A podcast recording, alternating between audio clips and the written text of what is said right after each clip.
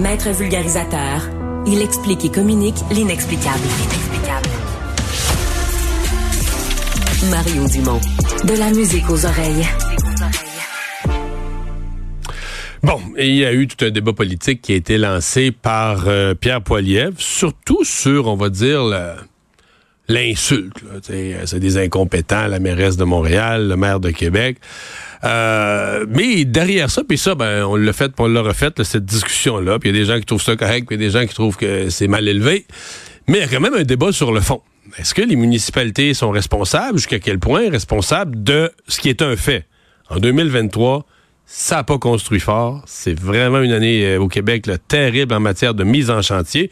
Tout ça pendant qu'on a besoin de logements, on a besoin de maisons, on a besoin de condos, on a besoin de plus de lieux pour loger euh, notre population. Gabriel Giguère, analyste en politique publique à l'Institut économique de Montréal, avait sorti une étude sur la question à plein été, au moment autour du 1er juillet euh, de l'année passée. Bonjour. Bonjour.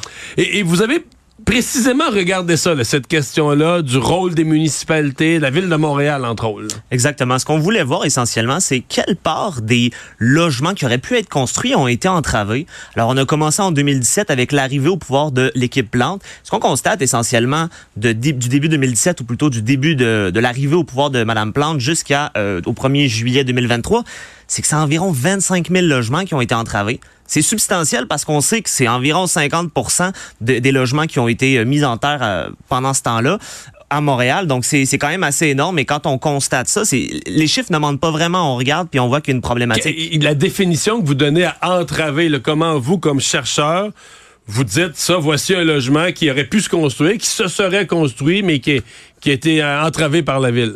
Alors, ce qu'on a fait, c'est qu'on a, on a regardé des, euh, des projets concrets. Je vous donne un exemple, euh, Bridge Bonaventure, qui aurait pu avoir jusqu'à 15 000 logements et la ville a dit, écoutez, nous, on veut 4 000, finalement, on veut 7 600. Donc, ce qu'on constate, c'est que on, réduit le potentiel d'un développement immobilier. Et donc, au final, c'est les, les Montréalais qui n'auront pas accès à la moitié de ce qui aurait pu être. C'est la première des choses. Donc, c'est euh, une réduction. Mais il y a littéralement des, des logements qui sont bloqués, comme ceux de Square Children. On prend la sixième tour de Square Children. On parle de 61 mètres d'auteur euh, qui, qui est accepté. Finalement, mais on le baisse à 12 mètres. Mais le projet est plus rentable. Le projet n'existe plus pour la sixième tour. Sinon, ce qu'on fait, c'est qu'on prend Blue Bonnet. Je pense que Blue Bonnet, tout le monde connaît ça. Hein? Blue Bonnet, c'est le cas extrême. Parce que moi, je me souviens, il y a une époque, quand ces terrains-là sont devenus libres, je me souviens d'avoir entendu des gens dans le monde des affaires qui disaient ça, là, ça va être épouvantable, ça va être la folie pour avoir ces terrains-là. Même les gens craignaient la corruption en disant la, demande va être tellement forte que ça va prêter flanc à la corruption. Finalement, plus personne les veut pour construire. Ça, ça démontre, ça démontre la, perte d'intérêt pour construire à Montréal.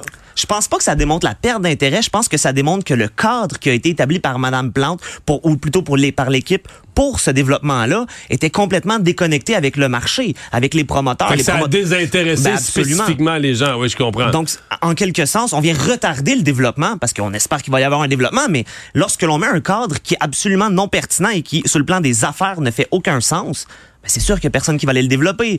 C'est quoi le problème? C'est qu'on met des règles, c'est que les fonctionnaires qui administrent les règles sont trop lents, c'est que les règles sont pas applicables, c'est qu'on veut trop faire de avec une multitude de bonnes intentions, de logement social, de ceci, de cela, on met un carcan tellement serré que l'entrepreneur se dit je suis intéressé. C'est quoi le problème? Ben, je pense que vous en avez déjà nommé plusieurs qui s'appliquent à Montréal. La première des choses, évidemment, les permis, c'est long. Ensuite de ça, l'administration, c'est long avant que ça arrive. Là. Euh, on a créé un comité de fonctionnaires pour s'assurer que les fonctionnaires font fonctionner la chose. Des espèces de facilitateurs. Ah ben là, il faut que ça fonctionne un jour. là, Parce que là, les, les, les projets ne sortent pas de terre. Et puis ensuite de ça, comme vous avez dit encore une fois, on a des lois, le 20-20-20, plutôt des règlements qui font en sorte qu'on réduit euh, l'abordabilité des logements. Quand on oblige à payer pour du social après ça, euh, des logements pour les familles et pour différentes choses, ce qui se passe en ce moment, c'est que ça fait monter le prix de la porte. On l'avait fait une étude en début février 2023 et ce qu'on constate, c'est que ça peut augmenter jusqu'à 10 000 la porte. Aujourd'hui, c'est tous les Montréalais et les Montréalaises qui sont payés par la hausse rapide du prix du logement. Donc, on est plus sur 5% de la population. C'est toute la population qui est touchée ça prend une, une vision pour le logement qui est beaucoup plus large que juste les logements sociaux. Il faut construire hmm. essentiellement. La SCHL le dit, quand on regarde ça, c'est des centaines de milliers de logements. Euh, si vous prenez les chiffres de la SCHL, la SCHL dit essentiellement ça prendrait si je prends, ils disent 800 000, 860 000 logements pour 2030. Et quand tu le divises par année d'ici là, il faudra en livrer 123 000 par année. Là, je suis plus à Montréal, je suis au Québec au complet. 123 000 par année. Année 2023, on a fait moins de 39 000.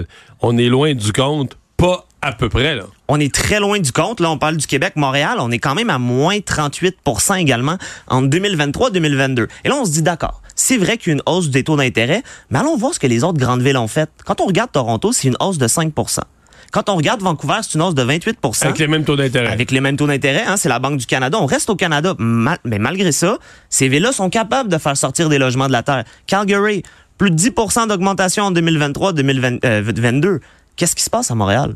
Montréal, on est loin, mais loin, loin derrière. Je pense que c'est important euh, de, de, regarder la réalité. Il y a des décisions politiques sur le plan du cadre réglementaire, mais aussi sur le plan de l'efficacité qui viennent freiner ce développement-là de mise en chantier, et c'est problématique. Donc, il y a une partie de, dans votre esprit, vous, après avoir signé cette étude-là, il y a une partie de la crise du logement qui est créée par les gouvernements, par le, le ralentissement euh, administratif, le ralentissement causé par la politique qui fait qu'on construit moins ben, il y a clairement des décisions politiques qui doivent changer et je pense qu'il y a une vision qui, est trop fermée de, la construction de nouveaux logements. Et je m'explique, quand on crée un nouveau logement, bien entendu, il va en avoir qui sont quand même assez élevés en matière de prix. Ah, c'est pas toujours, toujours des logements abordables, peut-être que c'est 600 000. Ce qu'on oublie toujours, c'est qu'il y a une chaîne de déplacement.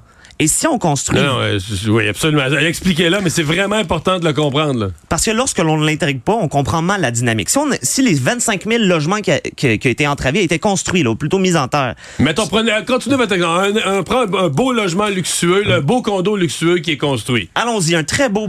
on s'entend qu'un jeune ménage avec des moyens limités peut pas l'acheter. On s'entend. Et donc, la personne qui va déménager là laisse un appartement qui sera occupé. Qui vaut un peu moins cher. Absolument. Et donc, la cascade, on a regardé la littérature et ce qu'on constate, c'est que et, c'est vraiment, la, je, prends la, fonction assez basse, là. J'essaie d'être prudent avec ça. C'est que lorsqu'il y a 100 logements de construits, on en a 40 à 42 qui sont libérés pour les gens qui ont un, qui ont un salaire en dessous de la médiane. Et de ce 40-là, on en a 17 qui est pour les 20% les moins fortunés. Donc ça, c'est la création de logements abordables, en quelque sorte. Ou pas de la création, mais on libère des logements abordables. Ce que vous dites, c'est pas besoin de construire un logement abordable pour générer un logement abordable. Quand tu construis un beau logement, il y a une cascade, quelqu'un va aller l'acheter parce que là, lui, il y, a, eu une promotion à sa job, il est rendu à 40 ans, il est plus avancé dans sa vie, puis là, un plus jeune va prendre ou un mois.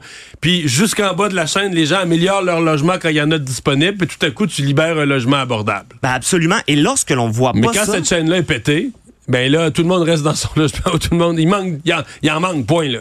Et donc, étant donné qu'il va y avoir un déséquilibre entre l'offre et la demande, le prix va augmenter, ça va être encore plus difficile. Plutôt que de dire, un instant, on construit plus, les gens vont avoir accès à des nouveaux logements abordables, plutôt des logements qui se libèrent. Puis après ça, ben, ça va réduire la pression de la, de la rareté de logement.